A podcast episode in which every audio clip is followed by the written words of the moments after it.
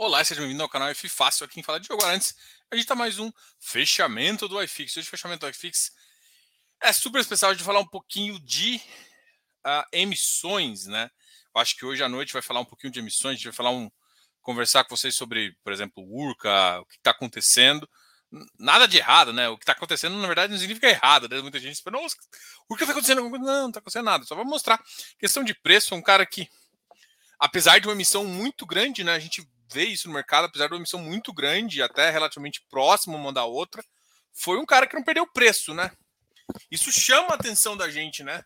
A gente consegue fazer avaliação. Vocês estão me escutando? Porque eu acho que eu apertei um botãozinho aqui. Ah, eu apertei o botãozinho? Tá, tá funcionando meu áudio? Agora eu não consigo. Deixa eu ver aqui, peraí.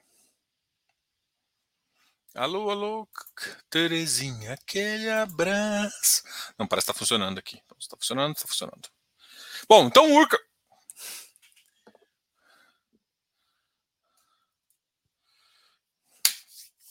Então, assim, é, Urca é uma, uma, surpresa muito interessante, assim, né? Ó, galera, pô, hoje ficou ali no 108, chegou a. Quando eu vi puxando o preço ali para a faixa do 108, chegou a bater 108,75. É um cara que puxou o preço. Ah, o preço dele é um ativo que é bom, sim. A, a, muita gente gosta do ativo. Tem um risco intrínseco bem elevado também. A gente conversa sobre isso. Agora, é... tá com uma missão grande, né? Quase que o dobro, assim, não chega a exaltar. Vamos olhar no GDI, né? Para quem para quem tá aí com a gente no GDI, vamos olhar no GDI aqui. Inclusive, eu acho que com esse Dell Mobile. Vamos colocar aqui, vou compartilhar os meus, os meus negocinhos com vocês. Espelhamento. Iniciar transmissão. Vamos ver você. Cadê o mobile aqui? Cadê você? Cadê você?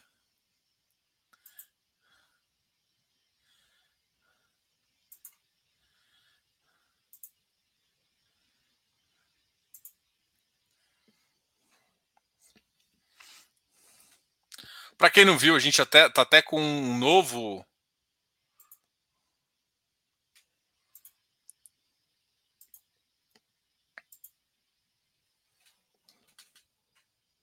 A gente está até com um novo aplicativo aqui, né?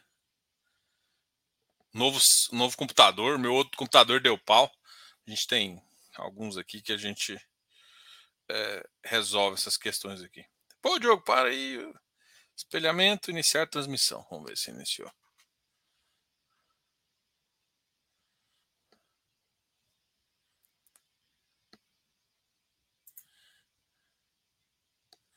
Mas cadê?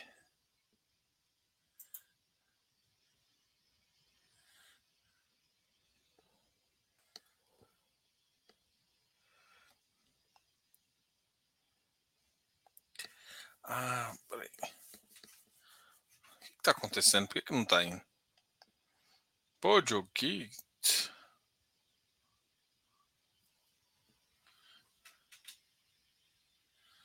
Estão em redes separadas?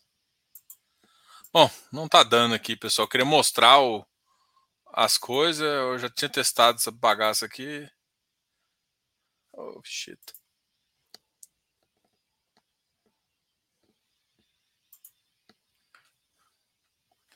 Vamos, esqueça, esqueça.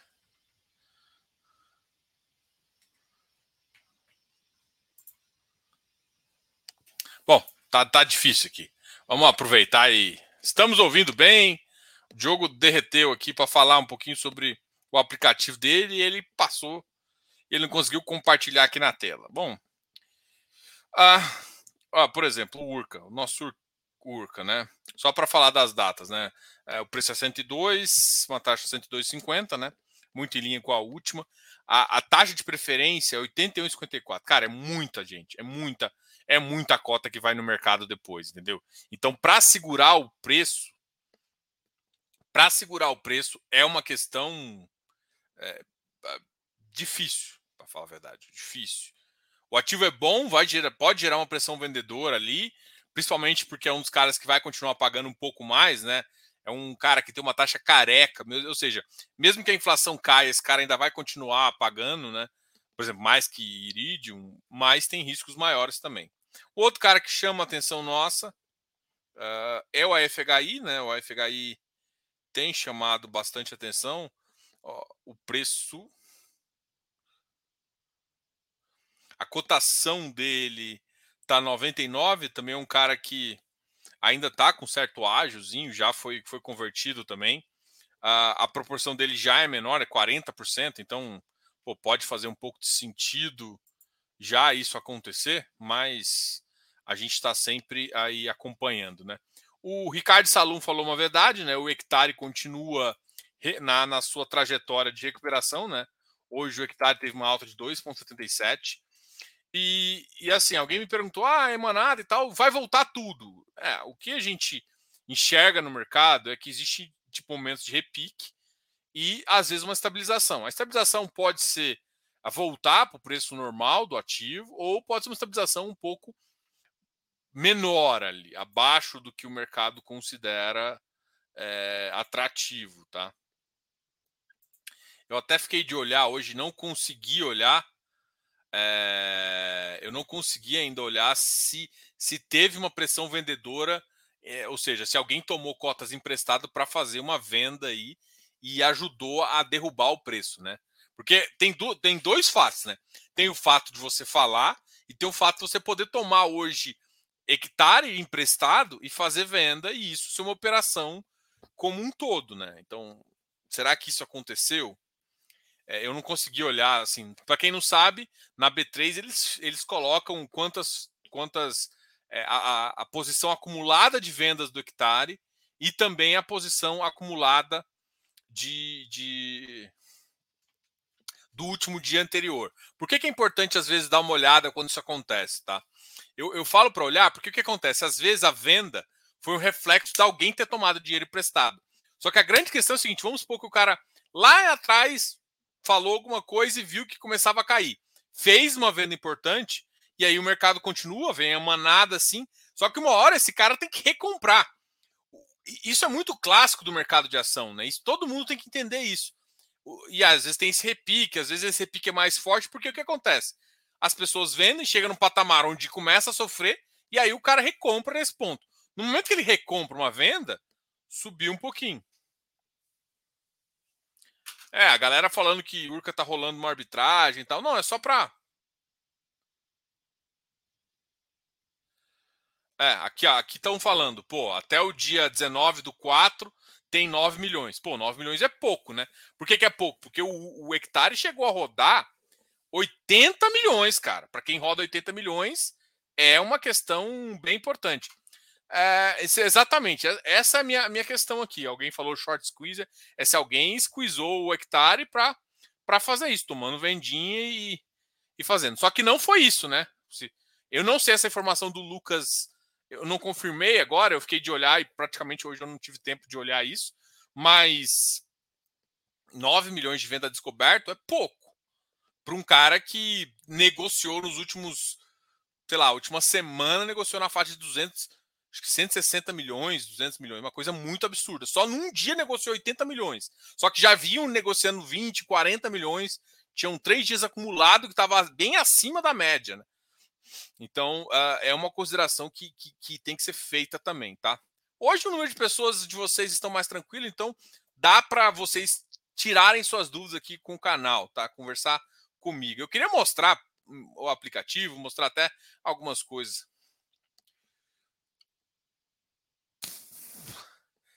Cara, é, assim, eu tenho, muito como, assim. Eu, Deuclides, para ser bem honesto, assim, eu, eu acho que. Eu não, não, não sei qual analista você está falando exatamente, mas o Tord, cara, tem um risco grande. Grande, mas grande mesmo, assim. Uh, ele não é uma operação. Ele pega operação complicada. Não é tipo. O cara não só está no equity, ele está no equity de operações complicadas. Então eu acho que vocês não estão entendendo. Ah, mas ele paga um dividendo. Paga um dividendo de, de carteira. Isso que é o complicado. Porque o dividend yield não é o dividend de, da carteira estressada, e sim o da carteira de crédito. Mas ele tem um risco bem elevado pelas operações que ele toma. Então, assim, ah, eu, eu acho, assim, eu acho que quem toma um, um desenvolvimento como um Tord tem que estar preparado para certas perdas. Se você acha que não está preparado para certas perdas, eu acho que pode não fazer sentido para você. Eu não estou recomendando nem entrar, nem sair. Eu só estou querendo te mostrar o nível de risco do ativo. O nível de risco do ativo é você é, ter perdas de patrimônio, eh, de VP. Né? Ah, mas o VP subiu muito, está descontado, se cair. Não sei se isso vai refletir realmente numa perda de TIR sua, porque a TIR depende do momento que você entrou, do momento que você saiu. Tá? Isso é uma recomendação, não estou falando. Eu falando em termos de risco. Talvez ele é um, se ele não é um do ou mais, ele é um dos mais ativos arriscados. Assim, tem bastante operação estressada num ponto alto com bastante. Então, esse ponto eu acho que, que é de se, se fazer, tá?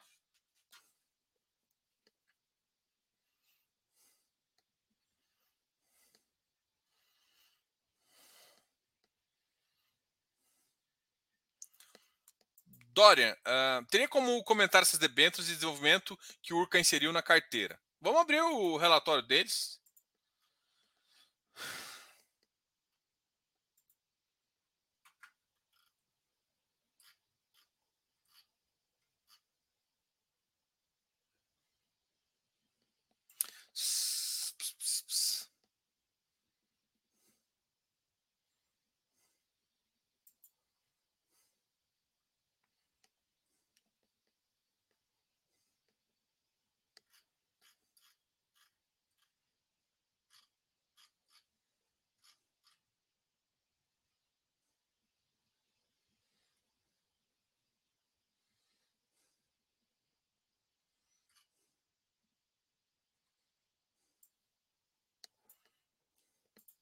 Fala qual ativos aqui que você está falando. Ah.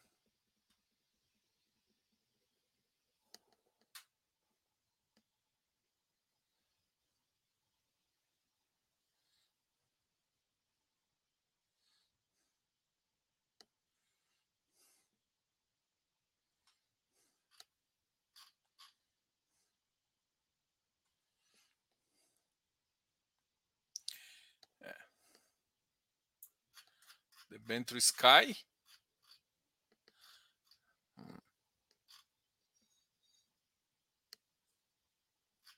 Vamos ver como é que é essa operação aqui.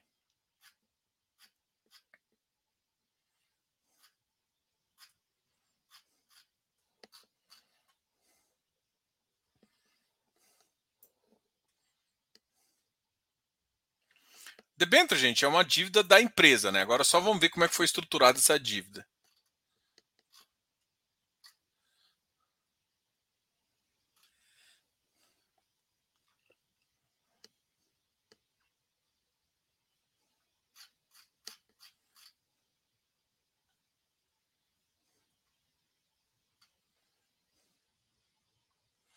Fundo estava com caixa, com CRI, FI, Home Equity, Debentures e CCB. CCB, às vezes o cara. Vamos ver se ele está colocando aqui. Ele não explicou.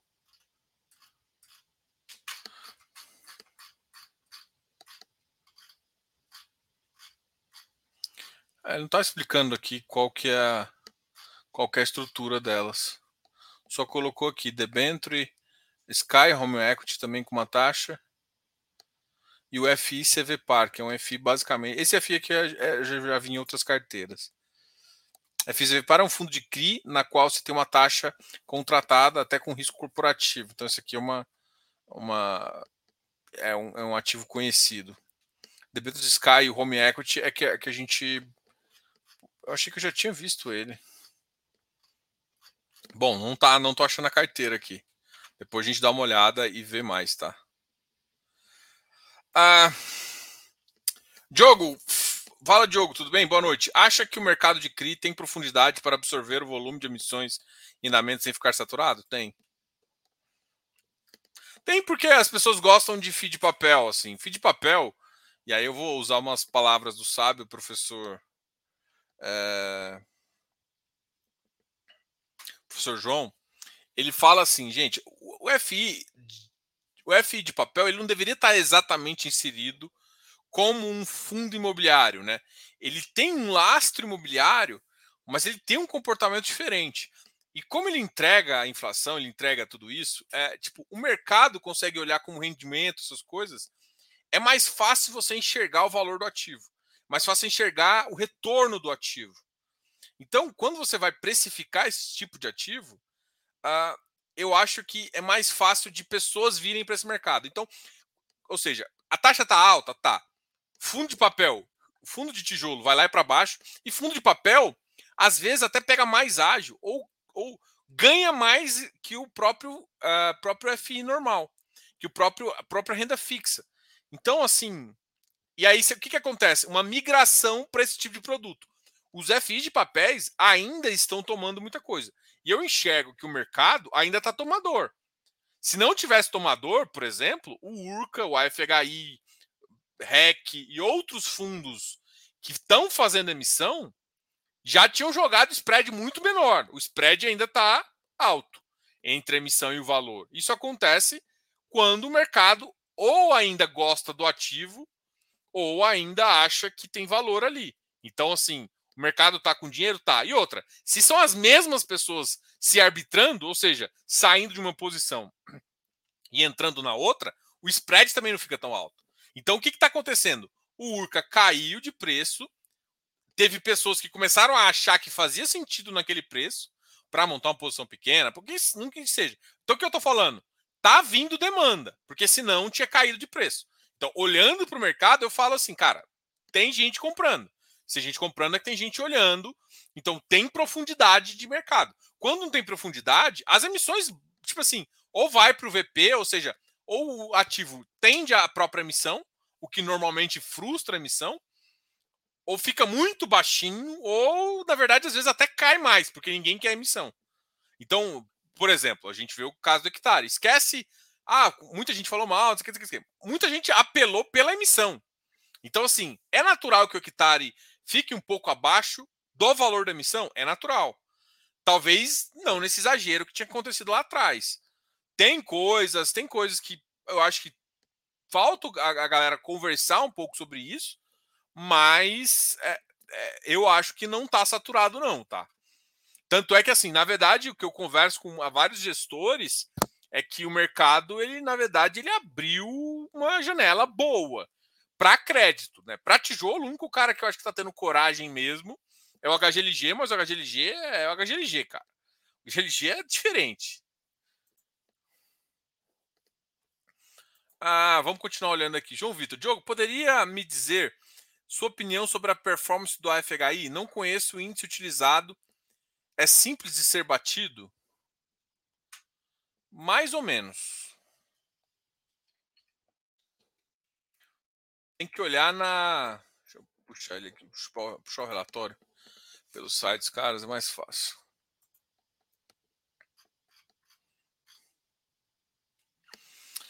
20% do yield do IMAB5. IMAB5, se você for olhar, a gente pode olhar na Ambima, IMAB5, você vai conseguir ver ali. O IMAB5, na verdade, é o que, que é o yield do IMAB5? Vamos lá.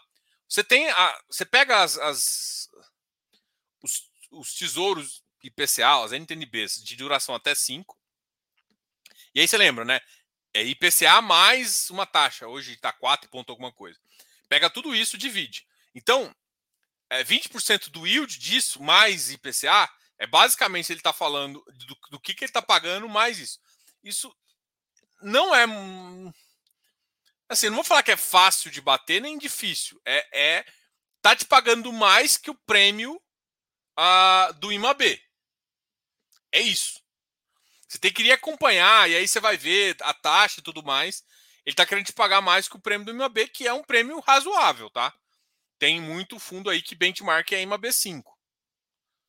Então, fácil não é, mas pela taxa e pela, pela quantidade de. de, de, de uh, é, o ativo consegue. Não sei com que frequência. Mas eu também, assim, das taxas, não é a taxa que mais. Do, dos ativos que a gente enxerga, não é um ativo que tem a performance que incomoda mais. Mas teria que pegar, por exemplo, ó, acho que tem. Acho que tem até. Acho que tem uma calculadora que o pessoal tinha feito aí.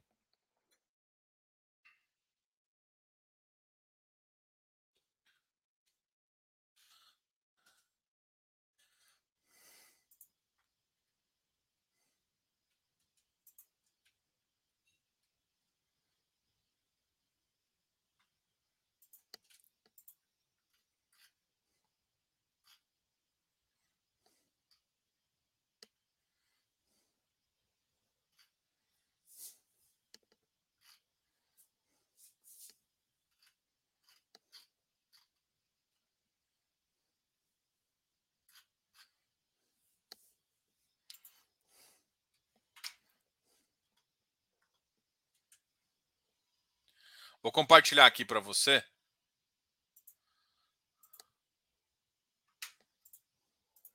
Isso aqui é do site da Ambima, tá? Do último relatório de março. Aqui tá, né? O IMA B5+, tá? os indexados, e também tá aqui o yield dele, entendeu? Então, isso é um dado que você consegue puxar aqui, achar, e aí você consegue enxergar como é que tá variando os, é, o IMA B5 e o, o, isso é fácil. Assim, não é tipo IPCA mais 8, mas é uma coisa dentro da, de uma convexidade interessante. É na faixa aí de IPCA mais 5, pra você ter ideia. Só que isso é variável, porque tem momento que o mercado acelera, então fica mais tranquilo. Então, mas é uma média mais interessante, ou seja, ele, ele tem um comportamento de querer falar assim: olha, se eu bato em uma B, é, eu ganho performance. É isso que ele está te falando. Tá?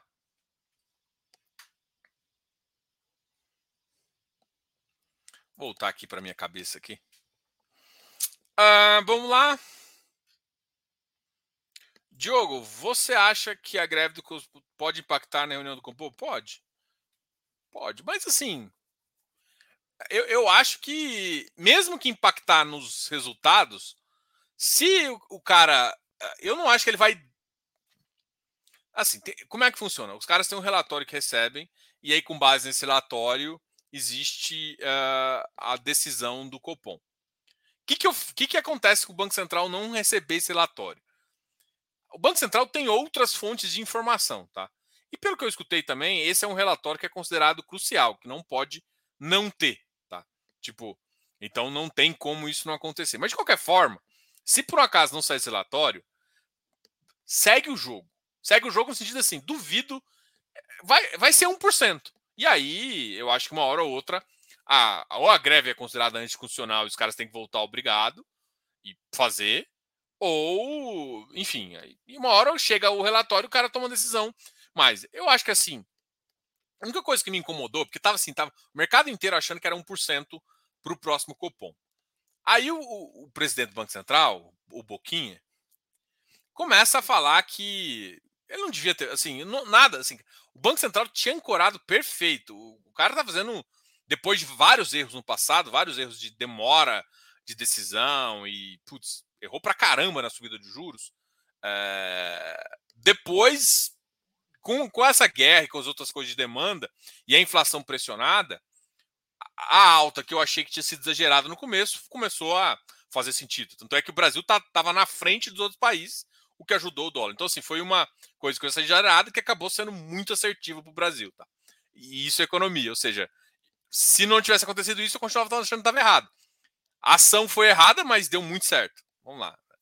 É, de qualquer forma, o que, que eu estou querendo falar?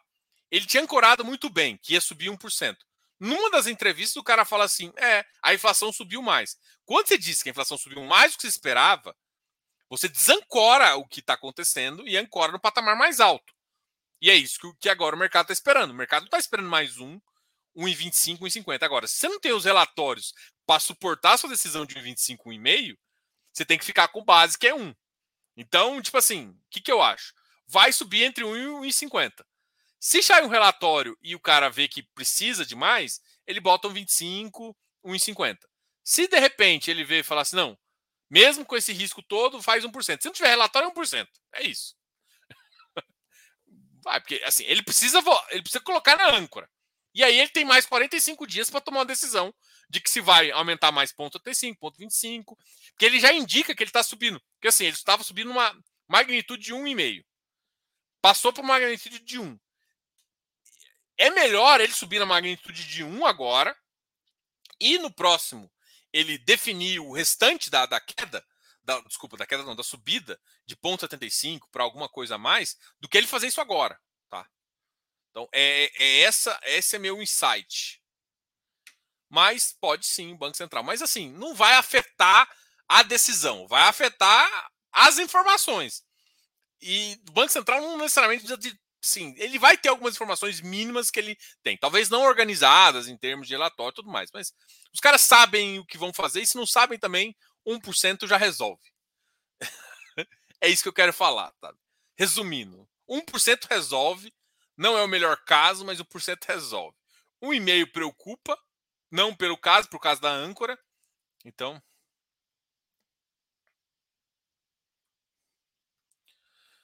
Uh, o Urca tem mais risco que o Octari? Mais ou menos, né? O Urca tem. Uh, o Urca tem risco de loteamento, o, o, o ativo, o hectare multipropriedade. Se a gente pensar no Urca puro e no hectare puro, eu, eu gosto muito de. Eu, eu gosto muito de multipropriedade. Muita gente fala mal, eu gosto de multipropriedade. Multipropriedade tem um ponto positivo, que fluxo muito forte. O loteamento, ele, é o que, que eu falo que é o fluxo muito forte? Cara, o que, que é multipropriedade? Cara, é o fractional. Você está vendendo uma coisa que. Você tem um apartamento, em vez de vender o apartamento para uma pessoa, está vendendo para sete. É isso, mais ou menos. O que, que é uma multipropriedade? É você vender um apartamento para sete pessoas. E aí cada, cada pessoa passa, paga um pouquinho pra, e aí ganha uma usabilidade ali no lugar. Ou seja, em vez de você vender por metro quadrado que custa 8 mil, você está vendendo por 25 mil metros quadrados. Então, isso é uma coisa absurda que ninguém ia pagar sozinho. Mas pagando todo mundo um pouquinho, ninguém entende que está pagando mais caro. É segunda moradia, é no resort. Então, eu gosto do modelo de multiplicidade. E tem fluxos muito fortes. Só que nem todas as operações de multiplicidade são boas é, talvez isso que está sendo um risco maior do hectare. Não que as multipropriedades são ruins, é que a maioria ficou. Ficou concentrada em alguns grupos. Isso parcialmente é natural. Por quê? Porque talvez, talvez não, são os grupos que mais se desenvolveram nesse mercado. É que, que multipropriedade não é só é, fazer, não é só construir, é construir, vender. E vender é importante uh, e, e fazer tudo isso. Então, qual que é o problema? É, é não explicar qual que é o risco dos grupos que ele está investindo, porque você tem dois riscos, dois ativos, dois grupos importantes que, que controlam isso. Então, o problema do hectare não está na multipropriedade, está em algumas ações que acomodam. Então, assim, cara, o hectare era muito fácil de resolver. Era explicar os, os riscos do, do grupo GPK e do grupo ONE. Ah, mas tem isso aqui é cruzado. Tá, e isso também fala assim: olha, eu tenho esse risco, e quando eu tenho esse risco, eu resolvo da seguinte forma. Porque para o circuito de compras, que é o que todo mundo alertou agora, é, tem, tem essa questão agora que vai ficar escrutínio e vai depender um pouco da justiça e das outras coisas. Então, é, é uma questão que depende um pouco do poder público, que praticamente eu não gosto, mas é um risco que de 15%, relativamente alto, mas tudo bem. E só que tem os outros riscos, que cada um dos grupos ocupa ali 30% da carteira, se não mais. Esses dois, isso tem, você tem operações pulverizadas de cada um e do grupo em si, que acaba que as pulverizadas influenciam. Que falta entender o nível de endividamento do grupo para ficar mais tranquilo. Então, essas são as informações que faltam hectare. Mas a operação em si de multiplicidade às vezes é mais. O loteamento ele tem um problema que ele é limitado, né? o, valor dele é limitado, ele, é, ou seja, está vendendo para uma pessoa só. Então tem isso de, de, o fluxo do outro é mais forte. Agora, o loteamento é uma coisa assim, você não vendeu agora, a economia volta, você fica com o loteamento e, e tem um valor. Multiplicidade, pô, você tem um custo até da, da operação que você tem do negócio, né? Então tem diferenças aí. Loteamento ele é mais conhecido, ele é mais fácil de você entender todo o risco envolvido inclusive o risco da região. A região às vezes perde um, um player importante que dava emprego, isso cai PIB da cidade. Então o risco fica muito, ou seja, às vezes não caiu o, o PIB da cidade em si, mas a cidade parou de comprar um pouquinho. Se o empreendimento for bom, a cidade uma hora vai voltar a comprar. Só vai ter que esperar mais. Ou seja, ou se não está para o público errado, preço errado. Então, é mais fácil de você entender o que está acontecendo com o outro. Então, tipo, não é que o risco. Ah, o risco urco é o risco é muito maior. Agora, as taxas são maiores, o prêmio está mais ajustado. O prêmio do hectare começou a cair. Né? Teve operações que trocou de índice sem. Então, tem algumas coisas assim que, que, que, que, uh, que faz sentido mais explicação, uma, uma visão de risco mais detalhada em um do que em outro. Agora, os dois precisam dessa visão detalhada de risco, isso é fato. É, só que o loteamento eu acho que ele é mais, mais interessante. Os dois têm risco e cada um. E aí você está correndo. Aí você tem que escolher qual risco você quer. É, mas assim, são dois high yields, né? Inclusive, até se você olhar só pela taxa, o URCA, ou seja, a, a, pesa mais a taxa. Então, se pesa mais, gera um risco aí nominal maior de novo, a gente tem que entender como é que está funcionando cada coisa. Né? Então, assim, eu não acho que são tem riscos altos ambos. Só que assim, o que acontece, acontece de vira e mexe é que o mercado escolhe um queridinho. O, o, o Urca, o Hectare, foi um cara que o mercado começou a bater. Porque analistas bateram, porque não está fazendo. Agora, é fácil resolver? É. Mas eu acho que falta um engajamento um pouco maior, hum, não das pessoas, não dos cotistas, nem nada, da gestão em, entender que, por exemplo, essa emissão tinha que ser meio que esperada, né? Porque assim, o que está acontecendo é o que parece que a gestão está fazendo é estou aguardando o preço voltar porque eu vou ainda continuar com a emissão. Então, se o preço voltar para 118, Talvez eles abaixem o preço da 400 e toca a emissão, com 4% na cabeça da galera. Faz sentido? Não sei, né? O cotista tem que dizer. Roberto M. Gomes. Boa noite, Diogo. Boa, boa noite. O que acha do Vigia? Muito risco da carteira. Tem risco também, cara. O Vigia tem um risco. O Vigia, o Vigia é o que eu chamo de middle, né? Ele tá Uh, ele é um middle risk dos, dos agros ali, né? Ontem a gente conversou com o time do Rura e aí você consegue enxergar ali que a visão dos, dos, caras, além de diversificação, é um portfólio que eu acho que é um risco mais moderado, mais moderado não, inclusive eu acho que é o, é o mais conservador dos, dos, dos, agros que eu tinha visto, né? É, a gente até tem uma reunião com uma outra galera de agro também, do pessoal da FG, da FGA, né? Para a gente conversar sobre o FGA, a gente vai marcar uma, a gente marcou uma live já com o pessoal da FG, do FGA, então, então a gente vai trazendo. O, o Vigia é um cara que a gente também já tem uma live marcada com eles. A gente vai conhecer mais sobre o produto, mas hoje eu classifico ele, hum, na minha concepção, um pouco de middle, assim, sabe? O, por exemplo, o Rura, eu, o Rura eu coloco um pouco mais embaixo. O Risa eu coloco um pouquinho mais em cima, tem um pouquinho mais de pimenta, mas eu gosto de, para quem.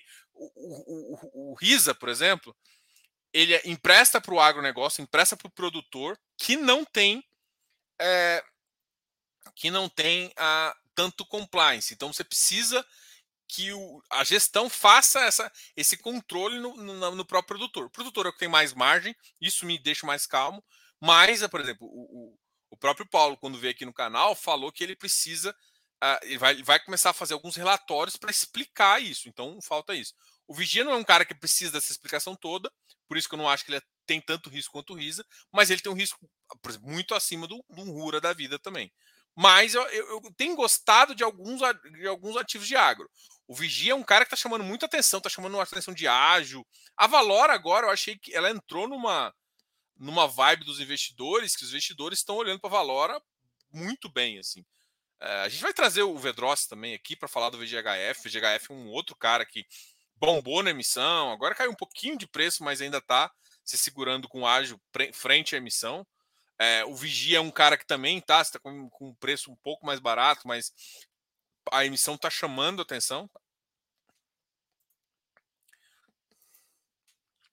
Diogo, ao contrário dos outros infras, o XPID não gira a, a carteira. Qual que é? Cara, o XPID é, ele, a, a, estratégia dele não é de giro de carteira, a estratégia dele é de entrar em operações proprietárias, ou seja, qual que é a diferença? O XSpeed não é um cara. A, a taxa da, da, da, carteira dele é maior. O, o, a tira é maior. Por que, que ele faz isso? Porque ele tem ativo que nem está pagando ainda. Tem carência ainda. Por que, que ele fez isso? Ele faz, ele faz operações proprietárias, inclusive tem operação que ele está na dívida num e vai estar tá no equity no XPE. Então, a estratégia do XPID não é um ativo comprar debêntures de mercado. É fazer operações exclusivas e aí as emissoras fazerem emissões. As emissoras fazerem emissão ficou engraçado, né? Mas as emissoras, as emissoras de dívida conseguirem captar dinheiro com com um mercado de debêntures mais exclusivo para esse fundo. Ou seja, não é uma operação que vai numa 476 para o mercado, onde você vê, por exemplo, uma operação CART, CART 13, se eu não me engano, que está em quatro ou cinco fundos, aí tem umas outras operações que estão mais em cinco fundos. Ou seja, o cara emite para o mercado e os fundos debêntures incentivadas vão e compram. Não é esse tipo de fundo que é o XPID. O XPID é um fundo de operações exclusivas. E por ser exploração exclusivas e por terem um risco maior, você tem um prêmio maior. Por isso que o prêmio dele é maior. Entendeu?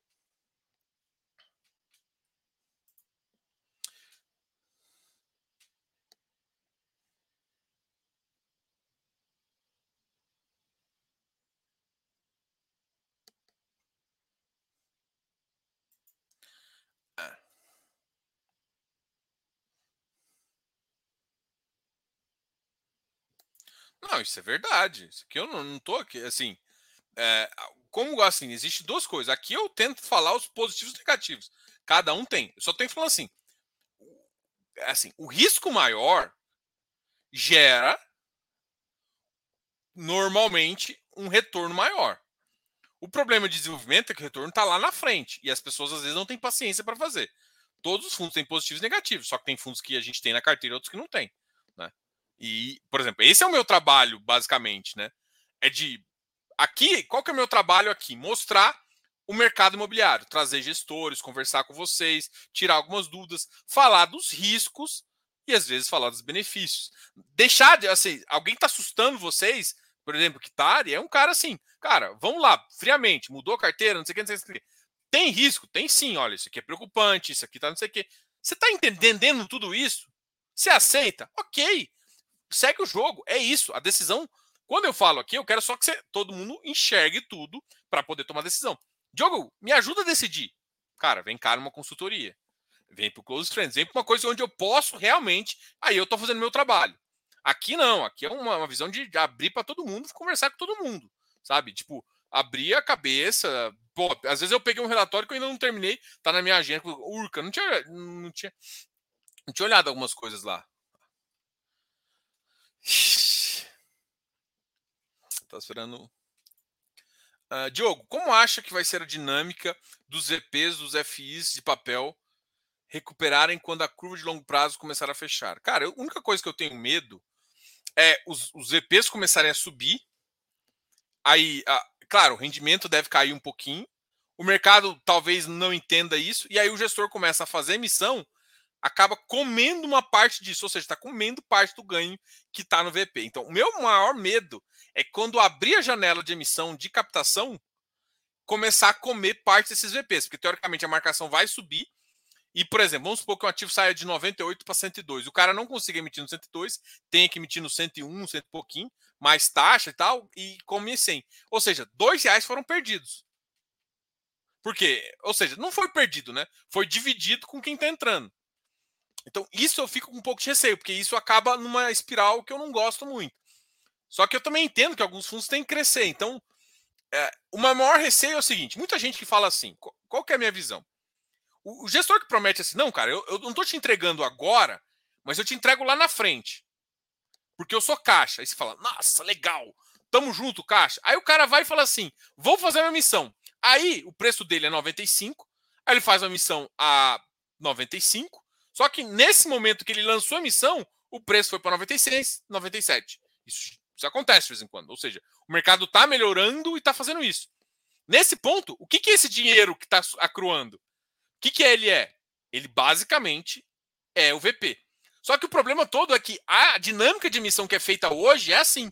O único cara que consegue fazer uma dinâmica de, de emissão eficiente é, a, é o Itaú. O Itaú tem uma taxa barata, 1,3 eu acho barato E o Itaú, é engraçado, né? O Itaú tem uma taxa barata e o Itaú tem uma taxa é, dinâmica, porque ele pega o VP do dia anterior. É o cara mais justo no mercado para entrar, porque ele pega o VP do dia anterior e faz isso. E todo mundo, quando você faz uma emissão, cara, quando o mercado está subindo, você toma na cabeça e você não nem percebe. Então, às vezes, cara, você, quando, e o que, que acontece? Quando você faz emissão demais, isso você vai perdendo dois, três reais. Em um ano, cara, você perdeu uns três reais aí brincando. Só porque o cara fez muita emissão. Porque o mercado melhorou. Quando o mercado piora, isso é um problema, porque normalmente trava a emissão. Porque assim, só que de vez em quando o mercado não enxerga isso. Né? Depende do, do momento também. Mas normalmente o que está acontecendo? O VP cai, aí o mercado começa a perder preço e a emissão fica ali com ágio pequeno e não dá certo. Ou seja, na emissão que beneficiaria, você entraria com mais dinheiro do que o VP, normalmente não acontece. E a emissão que prejudica é a que acontece. Então você cria uma dinâmica dessa e essa dinâmica é perigosa. Perigosa para quem faz uma emissão? Não, mas para quem faz três emissões, quatro emissões no ano, é perigosa, porque você começa a perder gradativamente dinheiro seu, ou seja, está dividindo com o cara que está entrando sempre. Assim, isso, isso é preocupante? Sim, até o nível. Quando você começa a ficar muito grande e começa a fazer, por exemplo, você está tá com 4 bilhões e faz uma missão de 200 milhões, isso é peanuts, porque por, é, esse efeitozinho é muito é minimizado por conta disso. Então, no crescimento do fundo, você é muito penalizado por conta disso. Se o gestor não faz, se o mercado cresce diferente. Então, essa dinâmica, eu, eu, eu, assim, eu ainda não vi como resolver no papel. No tijolo, putz, também é complicado. Porque você tem que comprar um ativo que tem uma TIR maior do que a TIR que seu ativo vai dar. Né? E assim, é difícil entender isso. O mercado que é mais fácil entender isso, talvez para mim seja o mercado de infra. Você entende uma TIR clara, e aí você compara a TIR do, do ativo com a TIR de entrada. E mesmo assim, porque a TIR não vai mudar no curto prazo. O VP vai, o VP. Porque quando a gente está falando de TIR, a gente está falando de fluxo de caixa. O fluxo de caixa não muda. O fluxo de caixa não leva em conta a taxa de desconto. Então, é, é difícil fazer essa análise quando a gente é, vai comparar. Então, assim, eu não sei a dinâmica correta que deveria ser. Porque, assim, putz, o ideal seria realmente você vai eh, subscrever amanhã, reorganiza o VP, deixa uma margem para o cara, fala assim: olha, você vai aceitar de, daqui até aqui. E, ou seja, o preço das sobras seria diferente do preço da. da, da ou seja, quando, se você subscreve, faz um DP, seu DP vai ser diferente dos seus, das suas sobras. Porque vai, vai ter a marcação do mercado. Cara, o administrador calcula isso todo dia. Só que a maioria dos fundos não te passa, te passa naquele relatório de informe que é obrigado uma vez por mês. Mas todos os dias o gestor sabe. Que é, o que é diferente do mercado de infra, que sabe todos os dias. O infra também tem esse problema de, de crescimento aí, tá? Que é uma coisa que ainda, a gente ainda tem que resolver para o futuro, tá?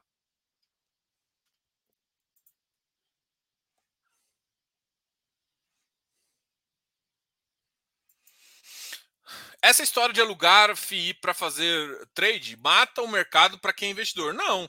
Deixa o preço mais eficiente. Cara, nem sempre a, a, a, a eficiência está no ágio. A eficiência está no mercado com preço justo. Às vezes, a, às vezes o cara. Gente, teve muita gente que tomou, fez, tentou fazer, fazer venda descoberta tomando cabeça. Teve uma operação que eu vi do, o pessoal tentou fazer uma vendinha com. Aquela, aquela queda do Iridium, para mim, foi uma operação a descoberto mal feita.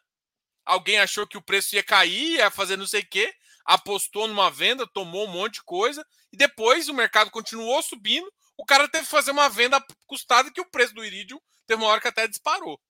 Isso acontece. Tipo, a eficiência não tá. É, é porque assim, não é o não é alugar que vai fazer diferença. Alugar, ele tende a, a por exemplo, quando tá demais, por exemplo, o Urca bateu 125, sei lá. Ah, não faz muito sentido para um ágil, para o tal. Isso vai consertar muito mais rápido agora. Agora, ah, vai sempre zerar o ágil? Não, porque ágil não, não depende só é, é, de, de, de, de eficiência, assim. Tem um momento que, assim, tem um ponto que o mercado ainda está disposto a pagar. então não adianta você apostar contra o mercado se ele está disposto a pagar 7% de ágio no Urca, 8% de ágio. Agora, talvez faça sentido você apostar se o mercado tivesse 15%. 15% com arbitragem e tudo mais, pô, não faz sentido. Aí você aposta numa venda e isso torna o mercado efetivamente, ou seja, para quem está entrando de. O que, você prefere entrar? Vamos, vamos supor que você vai no mercado secundário. Você comprar a Urca 115 ou você comprar a Urca 108? Então, isso a venda faz. Agora, ah, mas teve gente que jogou o Urca 105.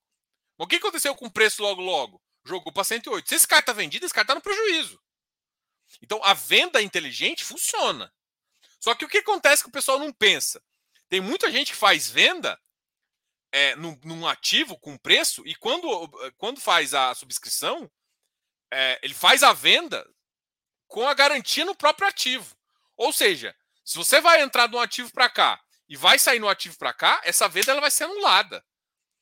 É isso de Ah, mas isso é ruim para o mercado. Não, não é ruim para o mercado. Isso deixa mais tempo ativo comprando. Mas se o ativo for bom, ele volta para o preço de ágio. Só que tem que lembrar que papel não tem que ter ágio. Papel não tem que ter ágio. Então falar que isso é ruim é ruim, não. Às vezes, tipo, por exemplo, você vê que um ativo foi ruim. Cara, entra vendendo. Ah, mesmo que seja tijolo. Assim, Porra, mas ó, o preço do metro quadrado está exagerado. Ah, mas o metro quadrado está tá baixo. Mas ah, o aluguel vai, vai sair alguma coisa. Então, assim, é, a venda de, de fato não é o problema. O problema é a má precificação. E às vezes o mercado está inflado porque ninguém não teve essa venda para fazer. Boa noite, André, tudo bem?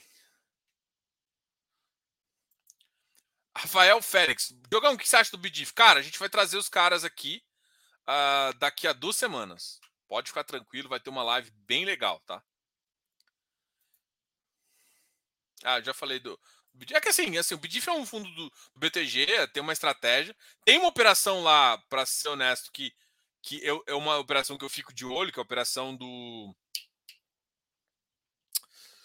Uh, do Metrô Rio, né? Ah, mas tem grupo. Não, não, é, não importa. O que importa é o fluxo tem que ser lá. O fluxo está melhor, só que a empresa ainda está complicada e tal. Não perdeu tanto rate e tudo mais. Mas é uma operação que a gente sempre fica de olho para entender. Então, assim, é um fundo bom.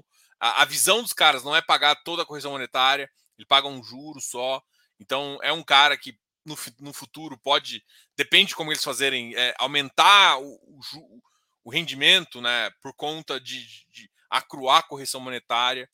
Só que, para mim, eu, eu, conversei com eles, né, pode ter dificuldade de emitir. Então, tem coisas positivas no fundo e tem coisas que, que podem gerar problemas, assim, mas em termos de carteira, é um cara high grade, né? É um cara que tem a maioria dos critérios ali, a gente você pode comparar. Só que tem caras mais high grades que ele, né? Tem, ou seja, com notas maiores que, que a dele no geral, né?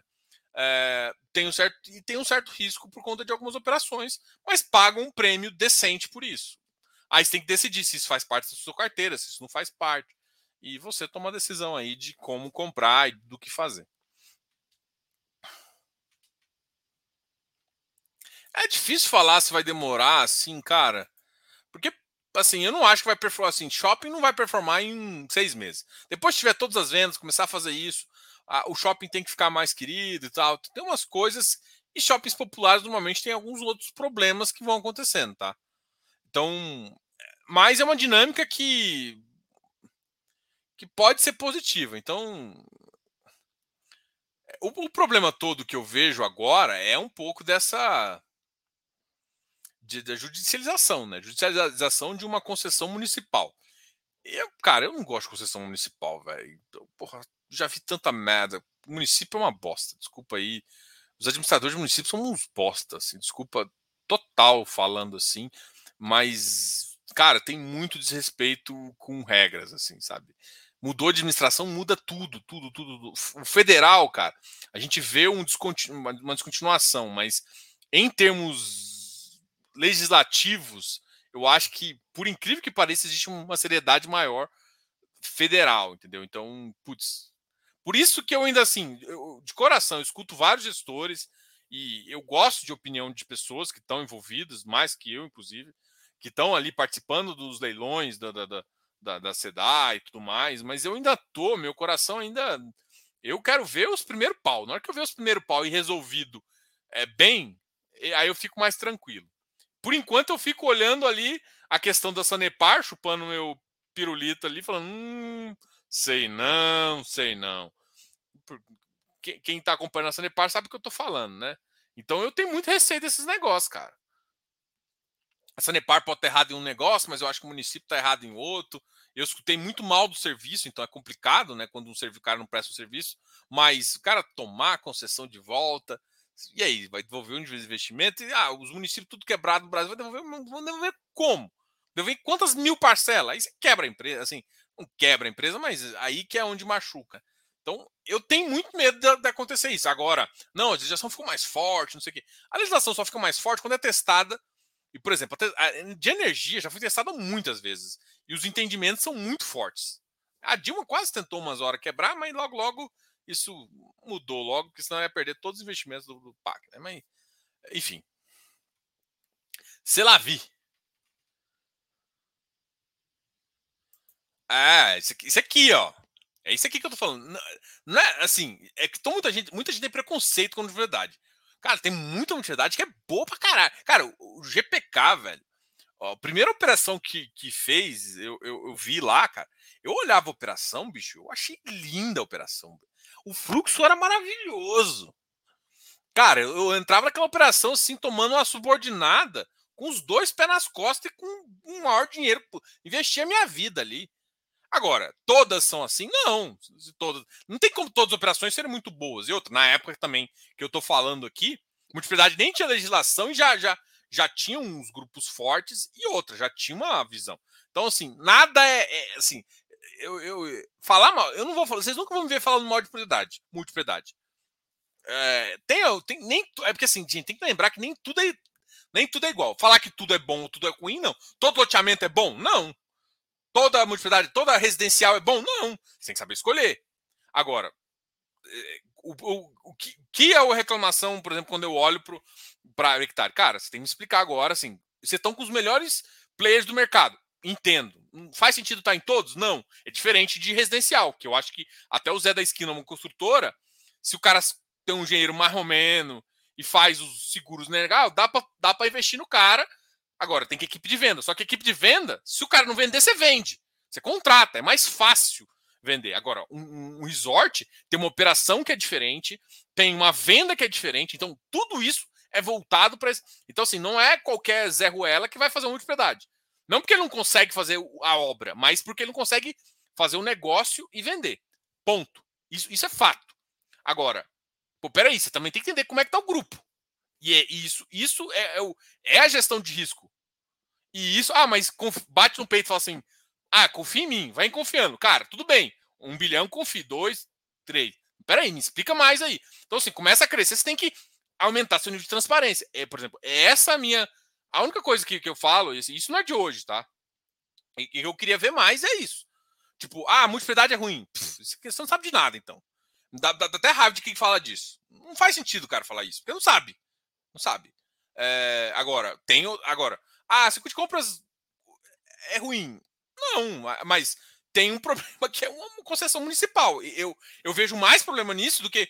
Ah, assim, tem outras coisas que também a operação é. é por, por, por, como ela por, por ser um shopping popular, é, tem umas questões ali particulares que eu vejo risco de. de ou seja, tem que ter uma, uma, uma, um controle que não é possível ter com, com algumas coisas. E, pô, enfim, tem outras coisas que complica ali, tá? Mas não é uma maior parte da operação, né? É isso, enfim. Acho que eu não sei se eu fui claro, mas é porque eu também não posso falar muita coisa. Uh... Esperando Urca menos 103. Cara, ó, sei, talvez você vai esperar o de baldinho aí. Uh, fala, eu já falei do Bidif. Uh, Diogo, analisou o Kivo. Kivo? É, o BIM eu analisei, o Kivo, o Kivo, o Kivo. Daqui Lima, daqui Lima, não é? É, não, não, ainda não. Ainda não. Eu não conversei com ninguém daqui Lima ainda. Talvez uma hora eu converse. Cara, valeu, Fiziper. Somente fiquei com uma dúvida em relação às emissões. Cara, eu não comentei esse, esse negócio porque assim. Uh, nem sei se eu posso comentar aqui, cara, mas eles ainda não definiram, tá? Uh, não definiram ainda se vai ser só para só correntista. Não tá, não tem no regulamento, tá? Mas é, eles, assim, eles estão focados agora em fazer a, as coisas, tá? Esse, esse, assim, os caras são muito competentes, eu gostei muito da conversa também. Os caras que deram muita abertura, assim, a gente vai trazer os caras. Assim. O fundo que eu achei mais high grade do mercado. Uh, eu não, não, não falando que é o melhor fundo, não, mas high grade, gente. Tem gente que gosta de risco. Eu gosto de risco, tá? Mas eu acho que, tipo assim, cara, a visão dos caras é massa de ter. É, depois eu quero trazer o pessoal do Kiné aqui também, para falar sobre o KNCA. A gente vai trazer o pessoal da Valor, vai trazer muitos players do mercado vão vir aqui conversar com vocês, tá? É, o pessoal da FGA, FGA também, já, já marcamos com ele. Então, assim, o que, que eu quis, que, que eu quis passar? Então, tem coisas ainda que, assim, o cara bom, pegou o dinheiro e tá alocando, tá? É isso. Então, ah, tem umas outras perguntas que não foram claras, é, ah, vai ser só, não vai ser? Eu acho que, assim, Aí eu não vou, aí vou falar da minha opinião, tá? Não foi nada que eles me falaram, nem nada. Pela, pelo que eu entendi do IFRA, do IFRA, tá? O IFRA tá pensando em fazer DP. Os dois, assim, e o RURA não tem restrição no regulamento. Eu acredito que vai ser uma decisão. Eu acredito que pode fazer igual eu acho que o Kiné começou a fazer com o KNCA. É dar direito e emitir por Itaú. E, sinceramente, para mim é o melhor dos mundos entre uma pagar 4% para XP e pagar 1,3% para o Itaú, prefiro pagar pelo Itaú, inclusive fazer conta no Itaú. Inclusive, muita gente eu conheço que começou a fazer conta só para poder participar dessas ofertas. Tá? Mas cada um, cada um. Ah, mas eu não quero. Cara, mas se você já tem um DP e pode negociar DP, já ajuda. Já ajuda porque você não é obrigado a fazer conta lá e você já, já tem pelo menos o, o DP, talvez tenha sobras, não tenha. Isso, isso vai depender de como ele fizer no regulamento também, quando, como ele fizer na, na, na emissão. Tá? Mas, assim, eu acredito que não só o Itaú, mas o Itaú e o Quiné deve ir para esse caminho. Eu acredito. Todos, não. Porque os caras antigos da, da do Itaú, Canip, KNHY, o KNHY nem é tão antigo, mas foi, foi copia e cola dos, dos outros regulamentos, ainda estão restritos. E vão ficar restritos a não TDP.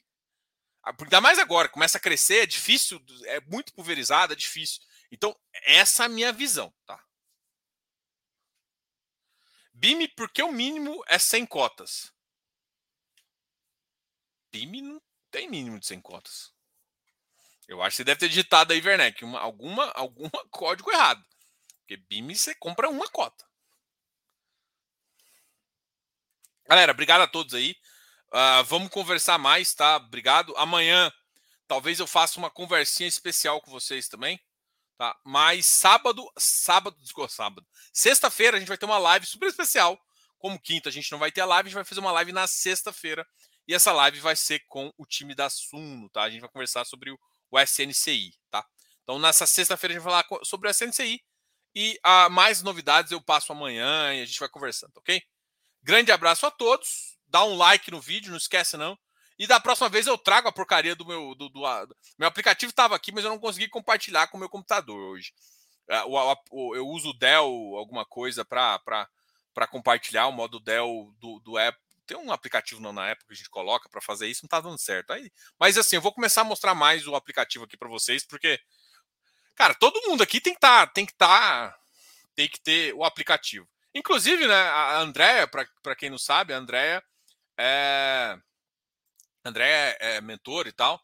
E ela tá, inclusive, lá no aplicativo. Se você for olhar lá, tem a mentoria da, da Andréia, do Danilo Basso também. Se quiser, não, se, não quiser, se não quiser só me escutar, se quiser escutar outras pessoas, vai ter outros consultores e mentores lá. E se você for consultor ou mentor também, é, se cadastre lá, mande, entre no, no, no, nosso Instagram, no GDI App Invest, tá? Entre no, no nosso e, e, lá, lá tem uma folhinha para você se cadastrar como consultor mentor e vai poder vender seu serviço lá, tá?